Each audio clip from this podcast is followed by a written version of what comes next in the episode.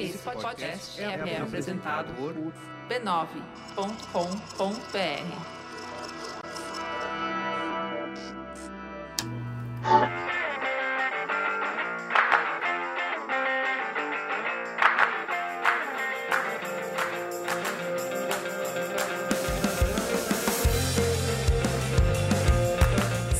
começando mais um Spoilers Talk Show, o podcast do spoilers.tv.br, onde a gente conversa sobre cultura pop e televisão.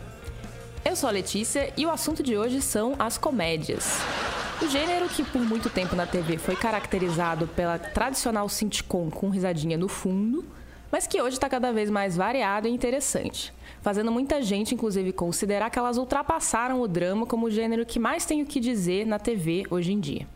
Por fim, no Bloco Põe na Lista, nós damos nossas recomendações quinzenais sobre o que estamos lendo, ouvindo ou assistindo. Comigo na mesa hoje está o Denis, Olá! a Cris Oi, e o Arrigo. Oi! E a presença silenciosa da Fernanda, nossa editora de som. que está mandando oi. Vamos começar? Vamos lá. Bom, esse ano o Emmy, ele. Que é uma premiação que a gente já comentou aqui no spoiler. Se você acompanha a gente, você já viu a gente talvez reclamar um pouco do Emmy. E Ele- da tia do Amy, E da né? tia do Emmy que gosta sempre das mesmas coisas e assiste sempre as mesmas coisas e demora pra, pra mudar de canal, digamos assim.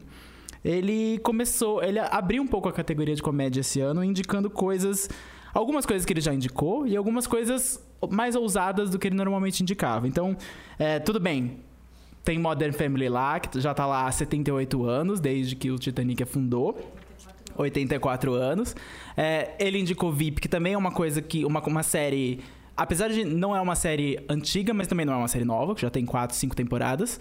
E, é uma favorita da, da tia do M. Eles adoram VIP, com razão. Mas ele abriu pra séries que, não, que nunca, nunca estiveram no M, como por exemplo Blackish, que tá na segunda temporada, foi indicada pela primeira vez, e entrou Master of None, que é uma série Net, da Netflix, entrou pela primeira temporada. Alguns diriam até que não é tão comédia, ela tem, tem elementos de drama, mas eu acho que é comédia. Mais E- do que Transparent, que também está indicado. Transparent tá indicado. É, Transparent, Transparent é, é uma, tem uma definição nova de comédia, que é o que a gente vai falar aqui. O que, é, os limites da comédia. Ela, ela deixou de ser aquela coisinha mais é, fechada nas risadas e agora ela é um pouco mais realista. Não sei, não sei se isso seria a melhor definição, mas eu acho que a comédia hoje em dia é um pouco mais realista. Um pouco que- mais, menos dependente de piada, piada, piada, piada. Eu acho que é, é mais uma definição assim que a gente usa muito na vida real, que é rir pra não chorar, sabe? Em Transparent, acho que é bem isso. é, porque a- as comédias, na maioria das vezes, as pessoas não têm uma vida perfeita, não são coisas necessariamente engraçadas, mas são coisas agridoces que acontecem na vida dessas pessoas que você tem que rir pra não chorar. Silicon Valley é um ótimo exemplo disso, porque eles dão muito azar, aqueles personagens, muitas coisas dão errado, mas é, é uma situação engraçada. Diferente de Unbreakable Kimmy Schmidt, que foi indicada no passado e é muito mais focada em piada, piada, piada, mas ela faz isso de um jeito. É uma metralhadora, não é só uma série, é uma metralhadora de piadas. Não daria nem pra ter risadinha no fundo, porque seria risada o tempo todo, Sim, porque é exatamente. muita piada. E é uma série que não é, não é das, uma das comédias mais fáceis. Assim como VIP, Unbreakable Kimmy Schmidt depende muito de referências. Ou depende muito de você gostar de pessoas que não são gostáveis. Porque tem muita gente horrível, mas maravilhosa. mas ela, todas essas séries marcam uma nova fase de, de comédias na televisão. Que são um pouquinho mais cinematográficas, que tem, como Transparent, uma direção de arte diferente e que não dependem da claque de risadas e não são não se encaixam naquele formato que a gente conheceu. Se você também, se você escuta o podcast há um tempão e você já conhece esse termo, não depende do formato do sitcom, que é aquela comédia de situação, geralmente numa casa de família ou num ambiente de trabalho, em que as pessoas convivem ali e você vê as risadas ao fundo. E é só. Porque, é- porque geralmente eles gravam com a plateia presente, isso. né? Ou eles inserem as risadas depois. Tipo Chaves. Exatamente. Os sitcoms, eles foram, por muito tempo, os reis de audiência da televisão. Eles não eram os reis de crítica, mas eles eram o que moviam as pessoas a assistir televisão especial nos Estados Unidos e eram uma das coisas mais fáceis de exportar para o Brasil ou para outros países do mundo. Então, no- nos anos 80, a NBC, que era um canal que era muito forte em comédias, criou até um bloco chamado Must See TV, que era um bloco de quinta-feira só de comédias que davam que moviam o canal, que alimentavam o canal. Aí teve Cosby Show, que nós não vamos falar muito, Não. porque ninguém fala deles hoje em dia. Cheers, uma que passava aqui como Caras e Caretas, era Family Ties, a série do Michael que lançou o Michael J. Fox. Passava aqui no Brasil sim. Caras e Caretas por Sim. alguma razão. Eu adorava. Que porque- provavelmente foi o Silvio Santos que decidiu esse nome. Era uma série com. Clássica. é, todas, as séries, é, todas essas séries que eu mencionei eram séries de família, tirando Cheers, que era uma série de, de bar. Mas a maioria eram- eram séries de família. Em- no caso de Family Ties, era uma família de pais hippies com, com um filho super conservador, que era o Michael J. Fox. A, a série acabou, inclusive, quando o Michael J. Fox foi pra De Volta pro Futuro e ficou grande demais pra televisão, mas depois acabou voltando pra televisão. Porque todo mundo volta. Que o jogo Um virou. dia. Uhum, um dia o jogo vira. Nos anos 90, o Must TV virou as séries que todo mundo assistiu. Friends, Frasier, Will and Grace, Mad About, o Seinfeld, que eram as grandes, os grandes blockbusters da televisão. O final de Seinfeld, por muito tempo, foi um dos finais mais assistidos da TV americana de todos os tempos. Até que essas esse tipo de comédia começou a enfraquecer um pouquinho.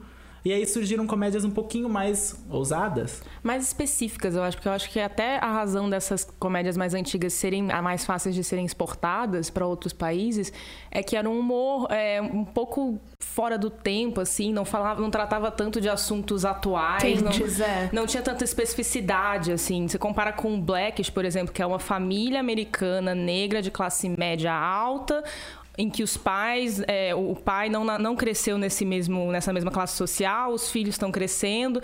É um humor bem específico dos Estados Unidos e do momento. Enquanto The Cosby Show, que a gente vai falar só mais um pouquinho, era uma coisa muito mais a família, a, e a Fresh comédia Prince sair. também. Fresh É, Prince era, era bem diferente, né? Porque era uma família de classe alta. Eles moravam em Beverly Hills, eles moravam numa mansão. Mas o Will Smith era o elemento De fora. fo- de fora, né? Ele cresceu na Filadélfia, onde ele passou a maioria dos seus dias, até que ele se meteu em confusão e a mãe dele mandou ele pra Los Angeles. Mas é, era, era legal por isso, porque naquela época, inclusive hoje, era muito difícil você ver uma família negra de classe alta ali sendo representada. Em especial na televisão aberta, não num canal que era só aberta. focado naquilo. E tinha Eu, a Patroa e as Crianças, que Nossa, passou ótimo. muito tempo aqui, aqui no Brasil, inclusive. Acho que todo mundo já viu pelo menos um episódio. Acho que as séries de comédia começaram a mudar quando o mercado de televisão ficou mais global e certas séries fora dos Estados Unidos começaram a fazer muito sucesso, principalmente as séries inglesas. A, a NBC começou a mudar a cara dela para as comédias quando ela importou The Office. Porque era uma comédia que era, era, obviamente engraçada, mas era um humor Bem importado diferente. Bem diferente das comédias de família, daquelas piadas mais é, cotidianas, pra uma, uma piada de humor negro, se eu posso falar de um humor negro, mas era cáustico. com um chefe que baseado era não era como o Rick Gervais no, no Office inglês eu só vi o Office inglês eu nunca vi o Office americano mas o Rick Gervais era tipo um monstro É, é, então, o, o humor do Office não é um humor de punchline, né? Que é tipo a viradinha da piada, aquela piada que você consegue prever. O humor do The Office é aquele humor que, que aparece quando você fica desconfortável com o que tá na, na televisão. O Michael Scott é o rei de deixar as pessoas desconfortáveis. Que é um humor que muita gente É não um humor gosta de constrangimento total, Sim. assim. É. A primeira vez que eu vi o The Office americano, eu falei, não, não dá pra assistir essa série. Primeiro por causa do formato, o mockumentary, Uhum. que é um falso documentário, que eu não tava acostumado. Tinham muito poucos até então. Acho que Arrested Development era um pouco assim que teve antes, que eu também no começo não conseguia assistir porque esse formato me incomodava. E eu tava acostumado com as comédias, risadinha, três paredes e só. Multicamera, que é... Multicamera. que também é uma outra definição Que eu sempre confundo.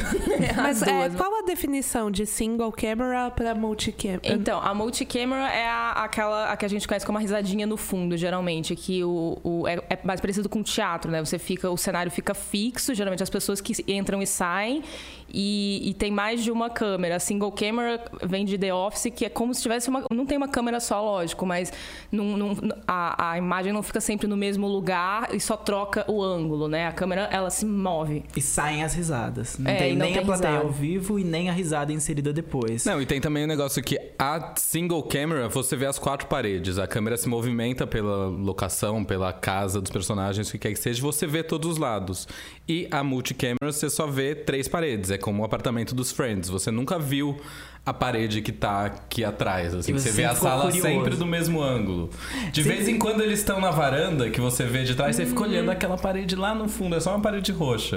Mas na verdade é a plateia que tá lá fazendo as risadinhas que até muito tempo atrás todas as séries de comédias tinham, assim. Que Por acho- causa, acho que por causa dessas risadas, a crítica sempre levou comédia menos a sério do que os dramas. O, fazer drama geralmente exigia mais tempo, então as séries de drama não eram, não tinham meia hora. Isso é um problema para as premiações até hoje. Eles não sabem colocar um drama de meia hora na categoria de drama.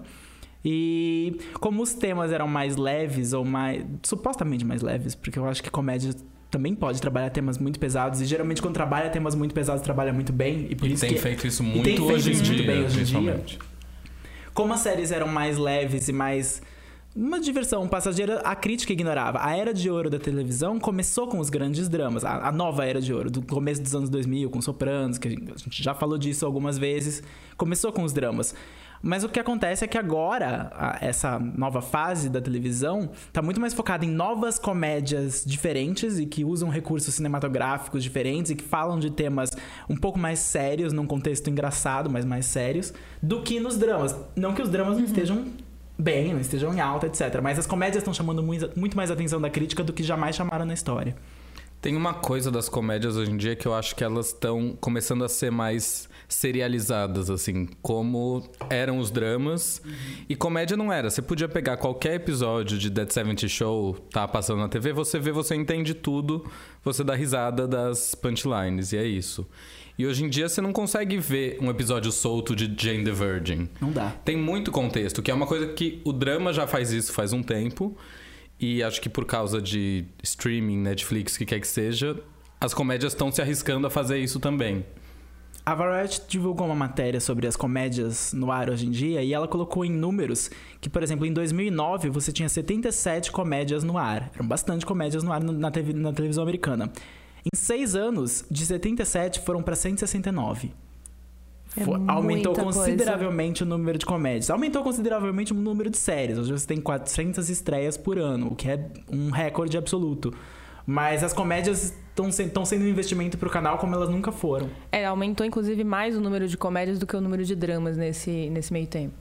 Em média também, comédia, por ser de meia hora, normalmente é mais barato de produzir. assim. Eles têm menos cenários, têm menos, É, Efeito a- especial, menos né? efeito especial. A multicamera era barata, né? Por, ela, por A muito tempo ela é foi barata, feita, inclusive, porque sim. ela é muito mais barata do que você fazer um Você um tem tipo um série. estúdio e você filma tudo ali, ou na casa, no apartamento dos Friends. no apartamento dos Friends.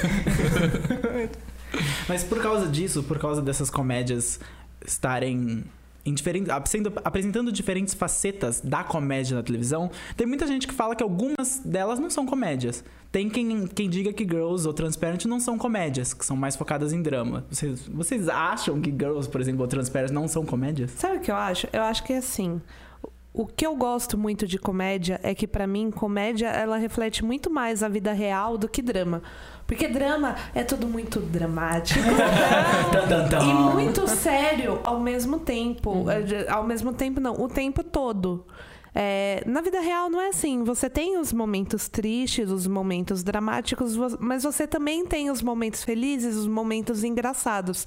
E eu acho que a comédia sempre teve muito mais uma abertura que era, era muito mais comum e até hoje em dia é de ver uma série de comédia que é engraçada e tal, que tem os seus momentos sérios, do que ver uma série dramática que tem os seus momentos engraçados.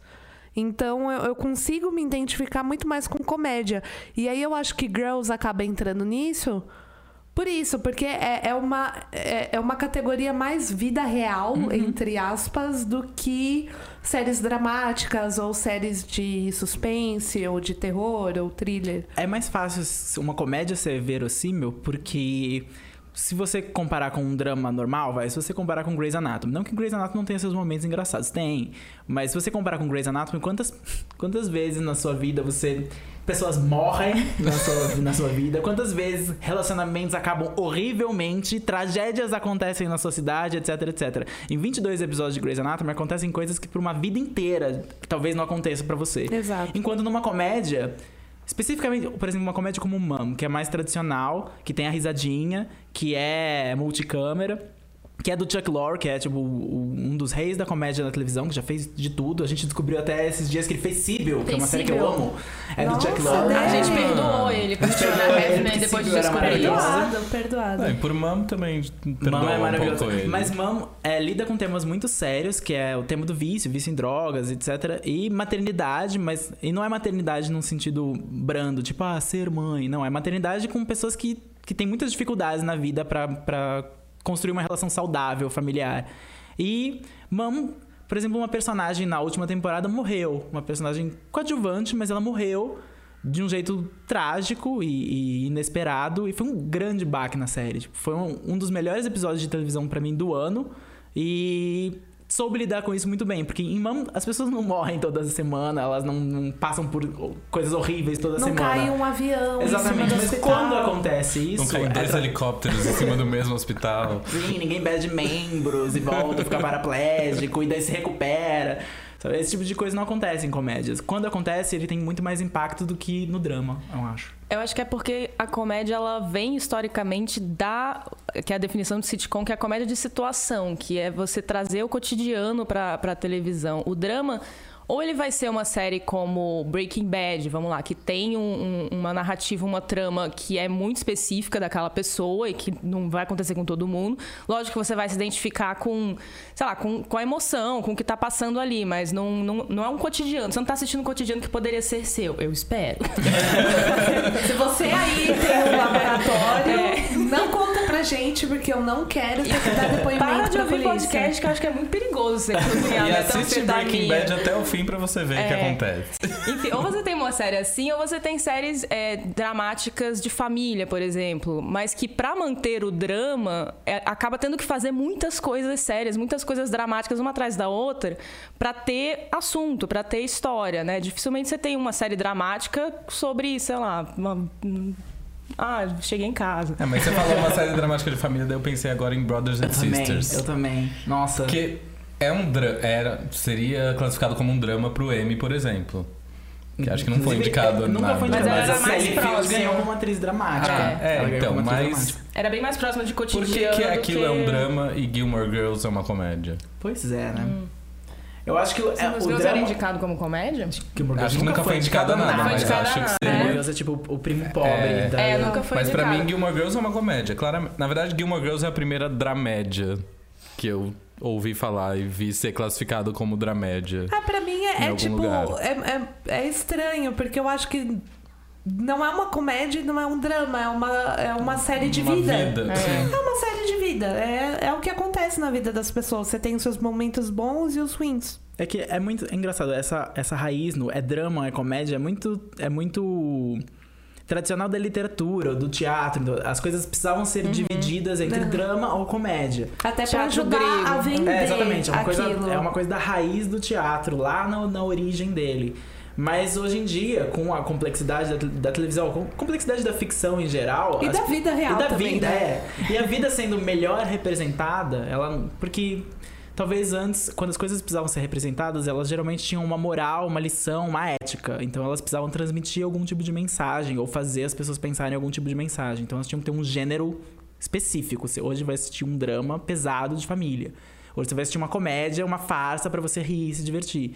Mas hoje em dia a ficção não precisa se prender a esse tipo de, de, de jaula. Ela pode fazer um pouco de tudo. E geralmente quem faz isso bem são as novas comédias.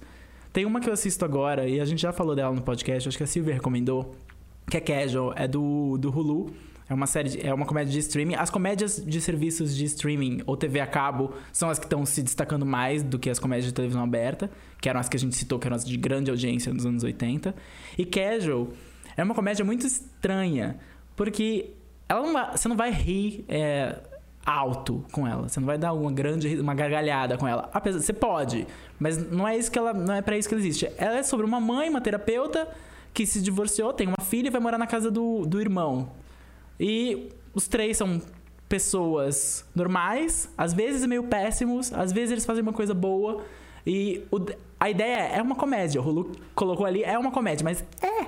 Uma, não tem piadas, não tem um humor assim, que você, não, tem, não tem humor físico, não tem nada disso. É a vida deles, como a, vi- como a vida acontece. É um pouco como Transparent, né? É que um- eu é acho bem bem, longe de ser comédia. Sim. Porque é, é meia hora e acho que por ser mais leve. Ou, O Transparent tem aquela coisa que a Cris falou de identificação, assim. Tem os cinco personagens principais da família, com algum deles, alguma coisa você se identifica quando está assistindo. Aí você vê alguma situação bizarra, tipo a irmã mais nova tenta entrar num threesome e dá tudo errado, daí você dá uma risada Sim. aquilo, mas aquilo é quase trágico. aquilo não é muito engraçado, é trágico. Mas... Mas, quem não conhece alguém que já passou por essa situação? né? O crítico de TV do Vulture, aquele site, o Matt Zoller Seitz, escreveu um texto é, em que, que o título é justamente como as comédias é, usurparam o, o lugar do drama como o gênero de TV do nosso tempo, como o gênero mais importante atualmente. E aí ele cita, ele fala que que as comédias é muito mais fácil achar inovação e, e- e formatos diferentes e variedade e diversidade nas comédias hoje do que nos dramas. Mas ele fala justamente que essas comédias não são necessariamente comédias. Ele chama de comédias em teoria, entre aspas. Que são séries que precisam ser rotuladas de comédias para entrar numa premiação como o Emmy, que exige que você decida se é um ou outro. E aí, como tem meia hora, vai para um, vai para o outro, enfim. Mas que não necessariamente é, querem ser uma comédia como a ideia de comédia que a gente já teve. E aí eu acho que isso tem graus bem diferentes, né? Se Transparent é, é isso, como a gente já falou. Girls é isso um pouco, mas Girls tem mais piada. tem, tem. Tenta fazer, criar mais situações engraçadas. E tem coisas mais difíceis ainda, como por exemplo Orange is the New Black, que já foi considerado comédia e alguém diria que Orange is the É. New Black, especialmente pela última temporada, Nossa. é uma comédia? Jamais. Não, pela última temporada Pela não última tem temporada é uma tragédia. É, no, ali no início eu acho que o, a Netflix tinha House of Cards e queria concorrer nos dois, né? Sim, Na comédia e no drama. Então era a ideia deles. Mas a primeira uma temporada questão- de Orange é um pouco mais comédia porque ela é leve, assim, num sentido de.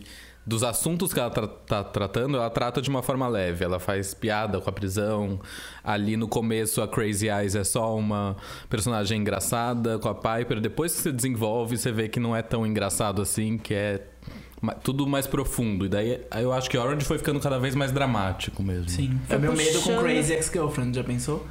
Se Ah, ficar cada sim. vez mais dramático, a gente vai terminar uma série. Vai, ter- vai ser a série mais sombria que eu assisti na minha vida. Mas daí tem uma musiquinha pra, pra animar um pouco. Porque Crazy Ex-Girlfriend tá nessa categoria de é uma comédia, classificada como uma comédia, é engraçada, tem muitas músicas que são engraçadas, mas quando ela pega fundo numa coisa dramática ou tensa, ela, ela vai fundo. Ela vai. Lady Dynamite também é uma coisa que é uma série engraçada, a- essencialmente é uma comédia. Muito de meia hora é engraçada, você vai rir. Se for o seu tipo de humor, é um pouco de humor de constrangimento, então você tem que estar meio que nesse espírito. Mas quando ela, ela, ela entra fundo nos dramas de saúde mental da personagem principal, não é engraçado. É, é, é tenso. Mas E ainda é classificado como uma comédia. comédia querendo tratar principalmente de saúde mental ultimamente, né? Sim. Tem Crazy Ex-Girlfriend de Lady Dynamite, que você falou. You're the Worst, na última temporada, Sim. falou muito disso com a Gretchen. Gretchen. Até Unbreakable Kim Smith trata Poxa, um pouco. Unbreakable Kimmy Smith é o, tema, É. é o tema mais sério de todas essas séries. Porque é uma pessoa que foi É um sequestrada. trauma é um muito trauma. forte. Uhum. é. E ela tem transtorno pós-traumático. Ela reage, ela bate nas pessoas, ela é violenta às vezes quando alguém se aproxima dela, ela tem medo. E é tudo tratado como uma comédia. Eu acho que You Are the Worst. é- Eu gostei muito da última temporada, mas se eu posso ser sincero, o drama da Gretchen tava tão pesado que pra mim era difícil assistir. Sim, era pesado. E Era é bem realmente foi de pesado. propósito, Tem, né? é, tem um. O Não tem, dá pra ser fácil assistir pois é, tipo de não é pra ser fácil. Nossa, eu, so- eu sofria muito, Você assim. fica desconfortável e não é É. o mesmo desconfortável que você fica vendo o Michael Scott no The Office. É um Sim. desconfortável É um desconfortável pensar que- na vida. Exatamente. Não, eu acho Você que tá é, fazendo pensar em mim mesmo? É. Como você ousa? é o que eu acho muito engraçado, engraçado assim, é, mas o irônico de assistir comédia é que eu choro muito mais vendo comédia, esse tipo de comédia, do que eu choro vendo drama.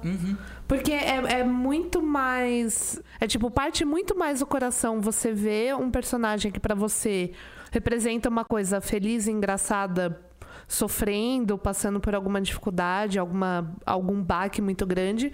Do que numa série de drama, que é, o cara tá na merda o tempo todo. Então. Você coloca no Grey's Anatomy, porque o que, que agora vai acontecer com a É, o Meredith? que, que agora É, tipo, vai ah, acontecer? agora já ela sabe o que perdeu vai acontecer. Ah, meu Deus, agora ela perdeu as duas pernas. Mas eu já espero que aconteça isso em Grey's Anatomy. Enquanto se a Gretchen tá deprimida em You Are The Worst, você descobre isso subitamente, porque ela simplesmente sai de casa à noite e vai chorar sozinha, te impacta muito mais. Você fala, ah, mas eu tava rindo com você.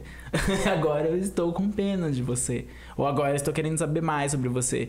Enquanto num drama eu já sei sobre você. E agora eu só espero as tragédias te atingirem, porque elas vão te atingir pra movimentar essa história. É, eu acho que as comédias estão usando muito esse contraste pra fazer as pessoas pensarem em diversas questões. Um dos melhores episódios do ano pra mim foi o do Blackish, que eles, é, se não me engano, é o segundo episódio da temporada, segundo ou terceiro, que eles tratam sobre violência policial contra os negros. É um bottle episode, que é um episódio em que só tem um cenário, só tem basicamente o elenco fixo da série, que é um episódio que sempre se faz uma comédia, um episódio barato, mas que são a família inteira na sala assistindo as notícias de um policial que matou um, um negro que era inocente de alguma coisa.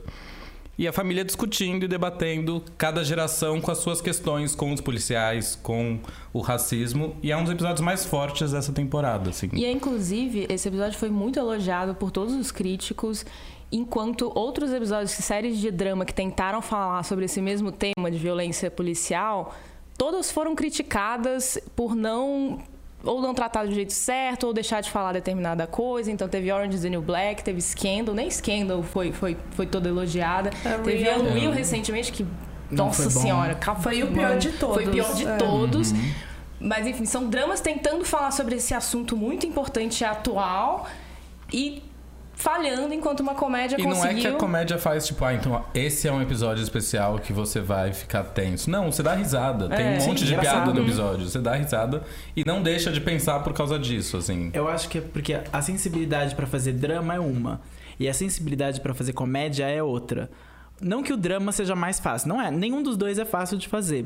Mas o drama, ele tem um estado de espírito meio que constante, de, de você tá prestando atenção e é uma coisa a, a ser levada a sério. Enquanto a comédia, ela tem que oscilar entre agora é a gente tá fazendo a graça, agora a gente tá falando sério. Então, exige uma sensibilidade mais é, apurada. Então, quando uma série de comédia faz um coloca uma questão social, coloca uma questão é, atu- da atualidade que seja tensa no, no seu roteiro, então ela tem que equilibrar esses dois lados, que é o que o drama não precisa fazer. Se o drama vai mostrar uma morte horrível, você já espera uma morte horrível, você já tá no espírito da morte horrível acontecendo. Então, o drama sempre vai pro choque, enquanto a comédia vai pra reflexão. Caramba, Uau. Isso aí. É isso mesmo. tá certo. Vamos encerrar aqui, então. Já chegamos à conclusão desse episódio. Não precisa mais falar nada. Fechou, então. Valeu, Não, eu queria falar que assim, um, um outro. Um outro formato de, de comédia que também é, é bem.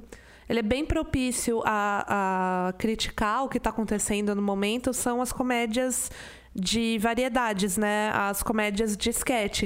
Então, o que a gente tem no ar hoje? Tem Saturday Night Live, que Ah, já foi bem melhor. Há 84 anos no ar também. Que está- É uma que- instituição. É. Na verdade, o pai da, da, da comédia de, de variedade é Monty Python Flying Circus, que é, que é inglesa, que gerou o grupo Monty Python, que algum de vocês conhecem. Se vocês não conhecem, por favor, pesquisem. Mas vocês conhecem os atores com certeza. Com Você já viu os certeza. atores de Mon- do Monty Python em outras, em várias comédias nos últimos 30 anos. Não, e assim, é, Monty Python com certeza influenciou ou está presente na sua vida de alguma forma. Por exemplo, o termo spam é spam por causa do Monty Python, porque eles tinham um quadro é, no, Monty, no Monty Python Fly Circus que o cara entrava num restaurante para pedir comida e todos os pratos tinham spam. Spam o que, que é? É, uma, é, é um tipo de uma carne enlatada. Então é uma marca. E aí todos os pratos tinham spam. E ele não queria prato com spam. E aí o, o quadro é ele discutindo com a pessoa, com a, com a dona do restaurante, que ele não quer spam. E ela, não, mas eu tenho isso que tem spam. E ele não quer spam, quer spam, não tem. Então, assim, Monty Python é muito importante. Aceite esse As fato. comédias, as comédias inglesas, apesar de elas serem às vezes mais difíceis, porque é um humor mais cáustico do que o humor que a gente tá acostumado americano, até o humor brasileiro, que é um pouco mais de escárnio, tipo sai de baixo, que é uma coisa mais. é, mais Escrachado. mais escrachado. As comédias inglesas, elas são boas porque elas são cáusticas e ao mesmo tempo elas têm esse grande potencial de, de, de lançar coisas. De influenciar. Por De influenciar. exemplo, é, Cacete e Planeta é totalmente baseado em Monty Python Flying Circus. Eles assumiram diversas vezes que foi a inspiração deles, é até o mesmo modelo, são seis caras e a gostosa, né? No Monty Python tinham seis caras e a gostosa, Cacete Planeta tinham seis caras e a gostosa. E mas o interessante é que toda semana tem aquele quadro, tem os quadros nonsense, tem os quadros só engraçados e tem algum quadro criticando alguma coisa. O Tá No Ar, por exemplo, da, da Globo, é uma coisa que está fazendo isso muito bem.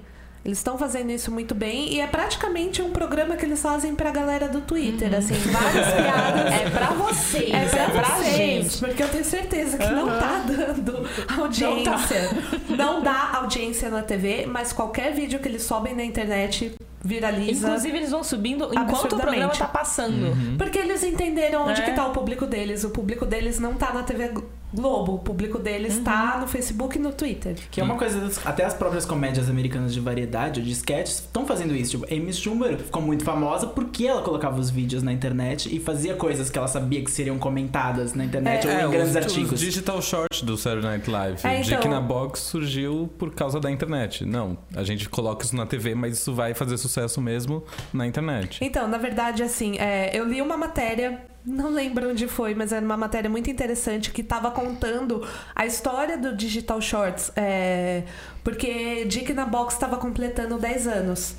De, de existência. E aí. É, somos velhos, somos velhos. saiu, meu Eu lembro que eu assistia Saturday Night Live com Mike Myers, quando era na época, nos anos 90. E assim, a, a história interessante é o seguinte: o Dick na Box. é, não, mentira, não era o Dick na Box que estava completando 10 anos, é o Lazy Sunday, que foi o primeiro digital short. Como que aconteceu? O, no ciclo de contratação né, do, do Saturday Night Live, eles contrataram um grupo que é o The Lonely Island, que é o Andy Berg, é, Andy Samberg, o Akiva Shaver e o Schaefer e o Jorma- Yorma Takoni. E eles eram um grupo de comédia que, que já existia, já estavam trabalhando juntos antes do, do Saturday Night Live. Eles já tinham tentado eles tinham tentado vender um programa de, sketches que não funcionou. Se você procurar no YouTube tem inteiro. E o que aconteceu na época que eles entraram? O YouTube tinha acabado de, de ser lançado. O YouTube foi lançado em 2006. Eles entraram em 2006. E aí, um dia, eles precisavam fazer um quadro para preencher um, um espaço ali, só que tinha que ser pré-gravado. Então, eles pegaram uma câmera que tinha lá e meio que improvisaram esse rap, que, que no vídeo é o Andy Samberg e o Chris Parnell, com a produção do The Lonely Island. Eles fizeram esse vídeo que custou, sério, tipo, duas coxinhas e um Guaraviton pra fazer, porque eles filmaram com a câmera deles, eles mesmos editaram e apresentaram pro Lorne. E aí o que aconteceu?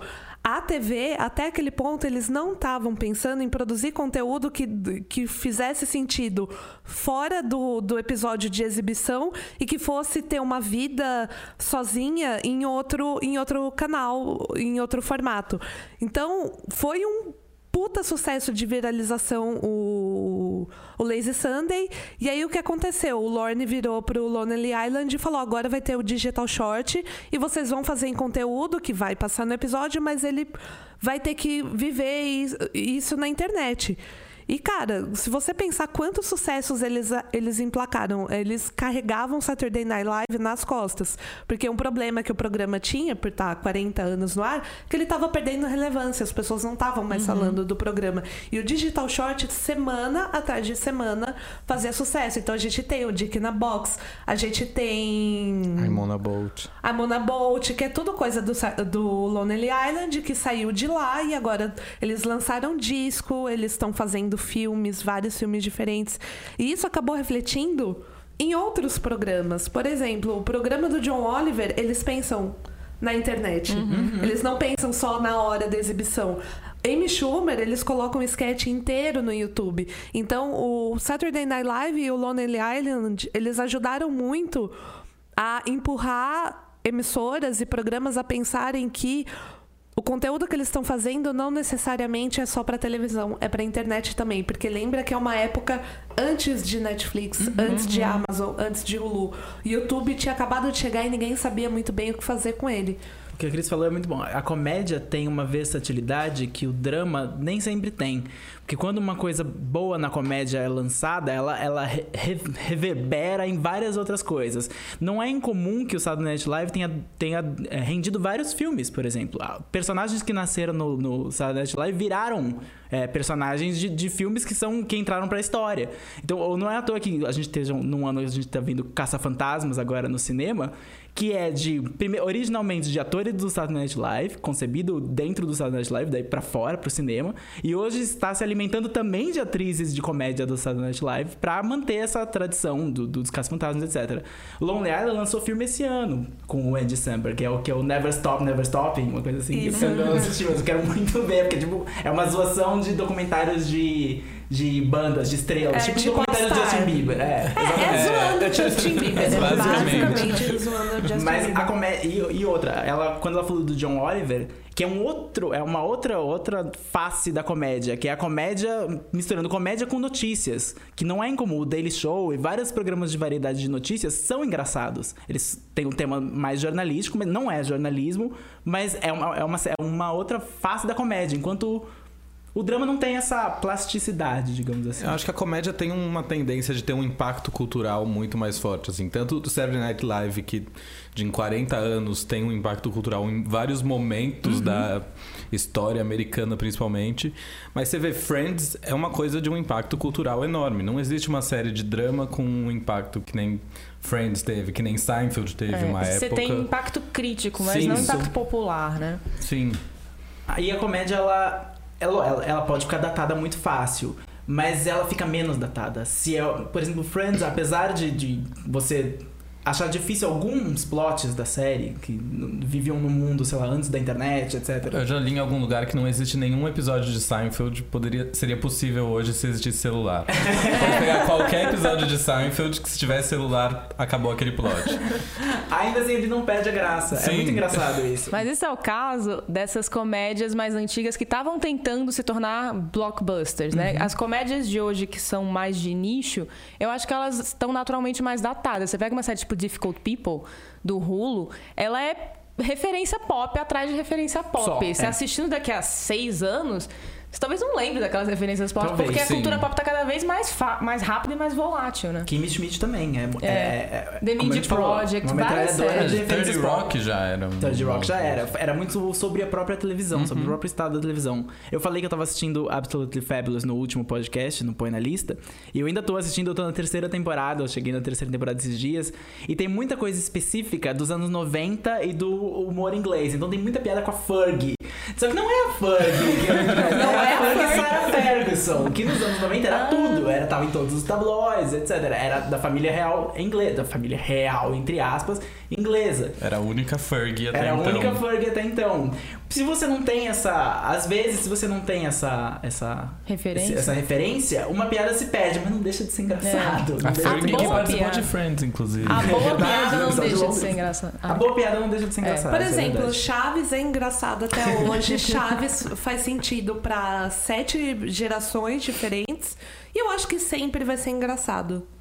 As boas, é, o que ela falou, as boas comédias elas perduram independente de você estar atualizado no repertório ou o repertório ser antigo ou não. É. Mas e E- as dramédias, elas vão durar? Transparent. Olha, Gilmore Girls, eu tô na quarta temporada revendo e eu acho que tá durando. Apesar de Gilmore Girls ser uma coisa cheia de referência da cultura pop da época, ela abre uma das primeiras piadas, é uma, ela cita um RuPaul. Que você vê que tá aí até hoje, tá maior hoje do que era na época de Gilmore Girls. E tudo bem, ele dura, porque fala de relações pessoais, que é uma coisa muito maior que as citações pop que Eu elas vi, fazem. eu, eu vi um episódio ontem que eu dei muita risada, que. Spoiler. é, que é quando a Lorelai descobre que o Luke tem uma filha. Ah.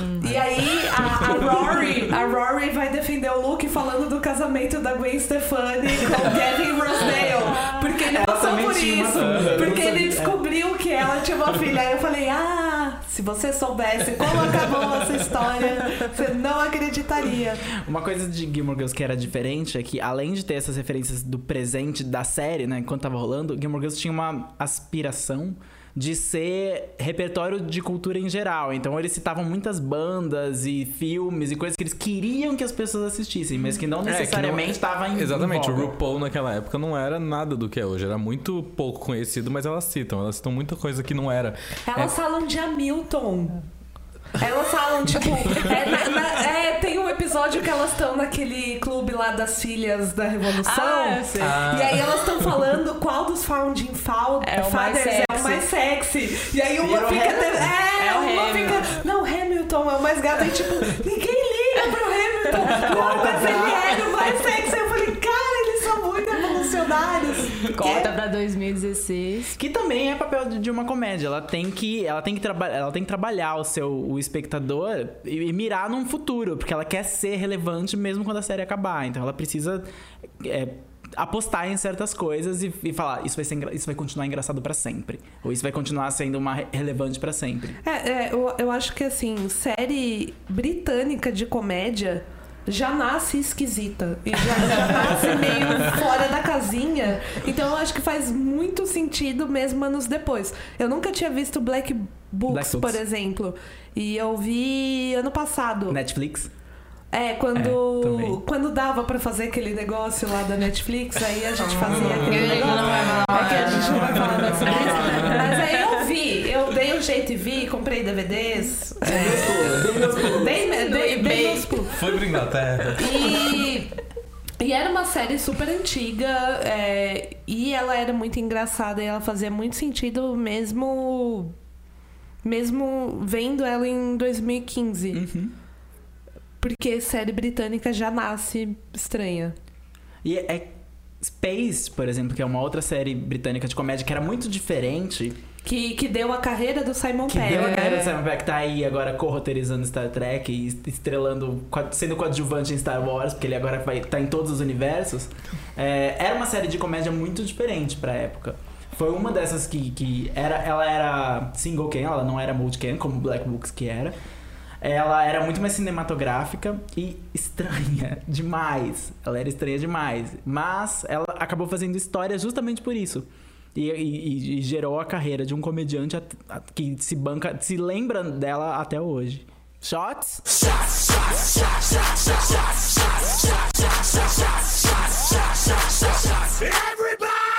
Já que as divisões entre os gêneros estão cada vez mais fluídas, qual série de drama você transformaria em comédia e por quê? Arrigo. Eu tinha pensado primeiro em Downton Abbey, mas já fizeram isso com Another Period. verdade, que eles transformaram numa comédia ótima, se você não viu, veja.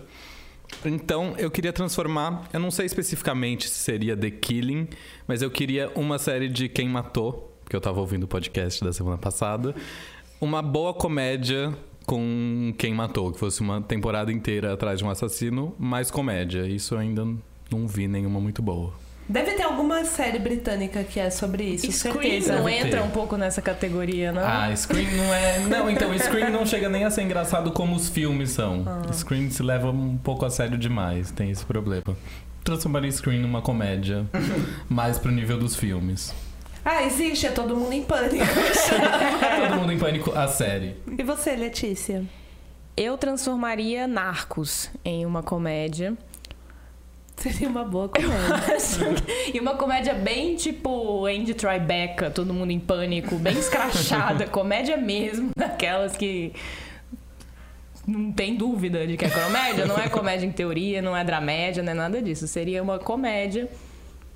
A gente diminui um pouco as coisas pesadas, é lógico, né? Faz mais sobre um traficante bobalhão, assim que dá tudo errado pra eles, mas aí o policial é pior ainda, mais confuso ainda. Brooklyn Nine-Nine. Um pouco Brooklyn Nine-Nine. Só que na Colômbia. Só que na Colômbia, isso é muito. Nos Com o anos Wagner 90. Moura. É. Nos anos 90. Isso. E você, Denis? Eu transformaria The Newsroom em comédia. Só que eu manteria a série igual e inseria as risadas.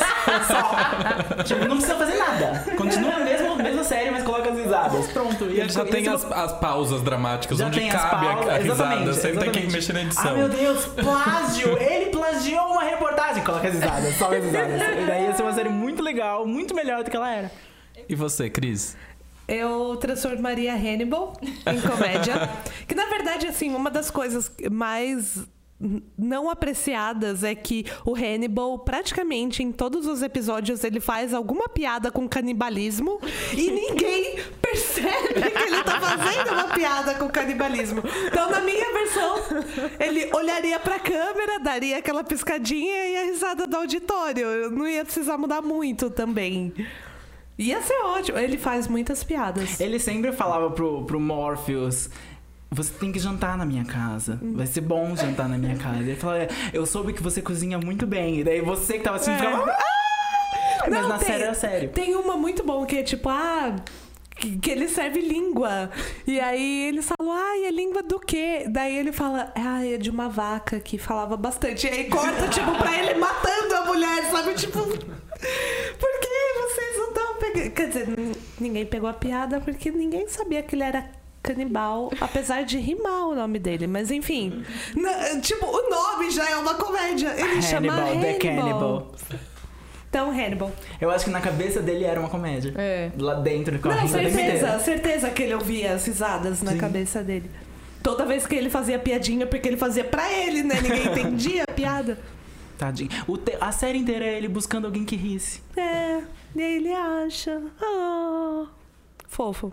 Bom, se você tá ouvindo até aqui, eu acredito que você gosta de ouvir o que a gente tem pra falar. Então, se você quer continuar ouvindo a nossa voz no seu ouvidinho, te acompanhando no ônibus, no metrô, entre em www.patreon.com barra spoilerstv e vire um patrono.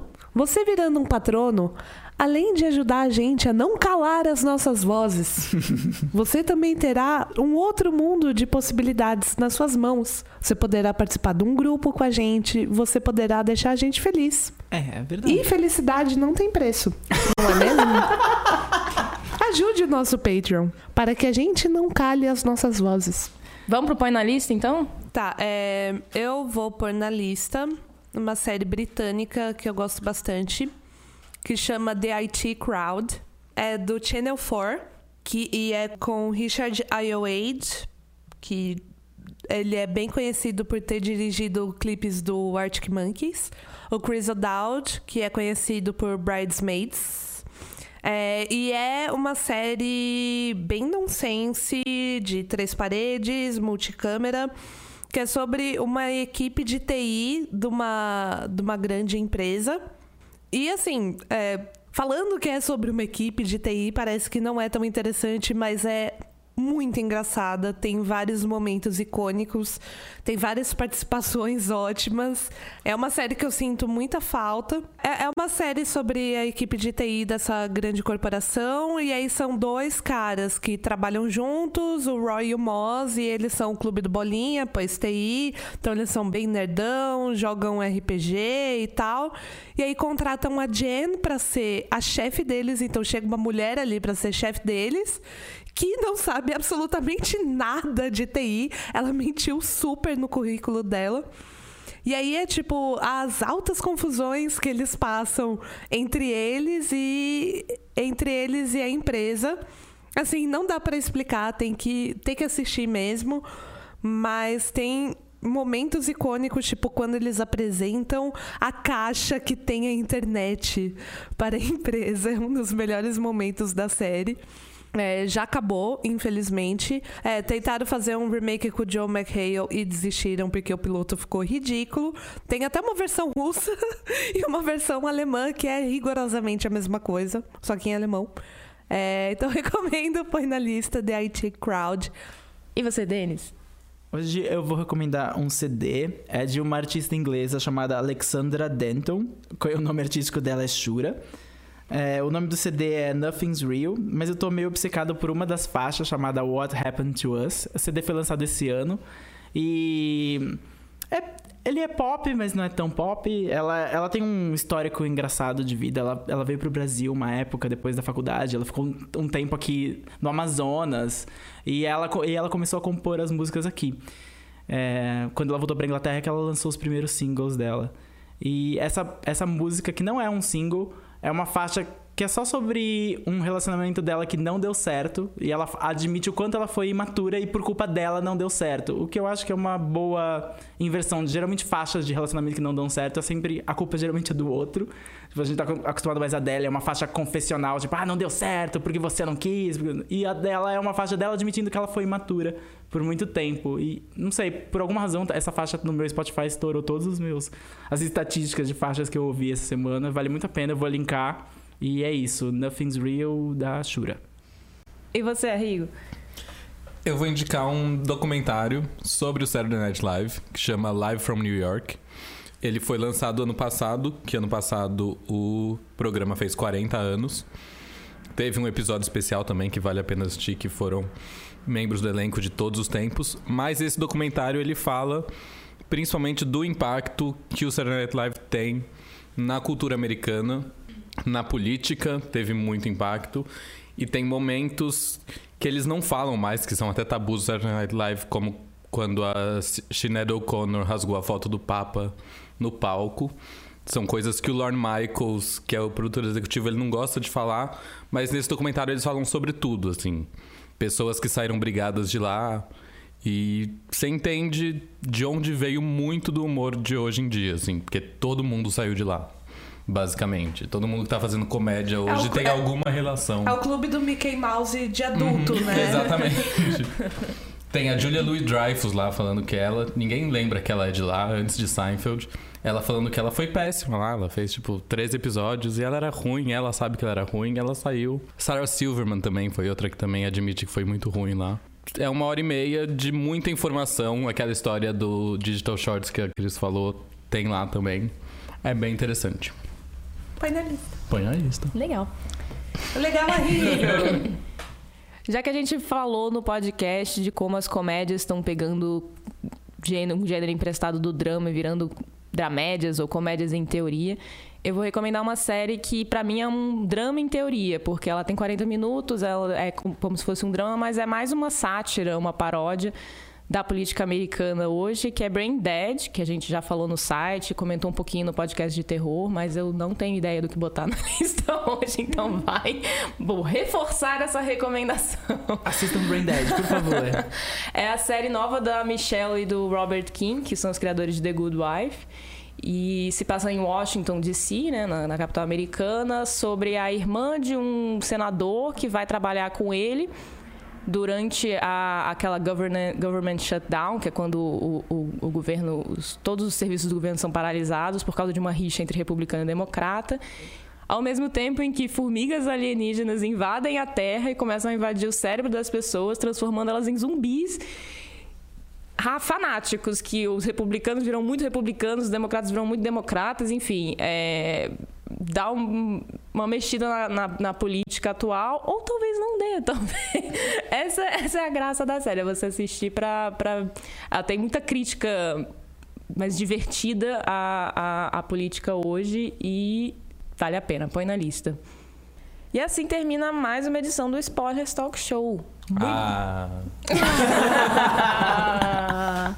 Muito obrigada a você que nos ouviu até aqui. Obrigada a você que é patrono, nos ajuda todo mês, que tá lá no grupo conversando com a gente todo mês. Você pode seguir o Spoilers no Twitter, no arroba SpoilersTVBR, no Facebook, no Snapchat. No Instagram, agora a gente tem Instagram, Spoilers TVBR também, segue lá. Tem a newsletter que sai toda sexta com bastante conteúdo novo que você não vê em outros lugares.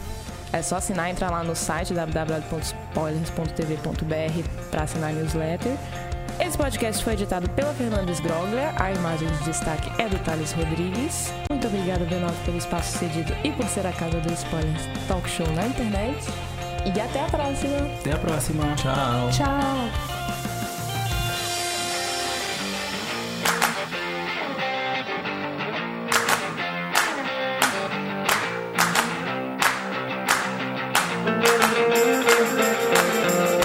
Já que a gente conversou. Ai, que susto! Apaga, Meu Deus! Stranger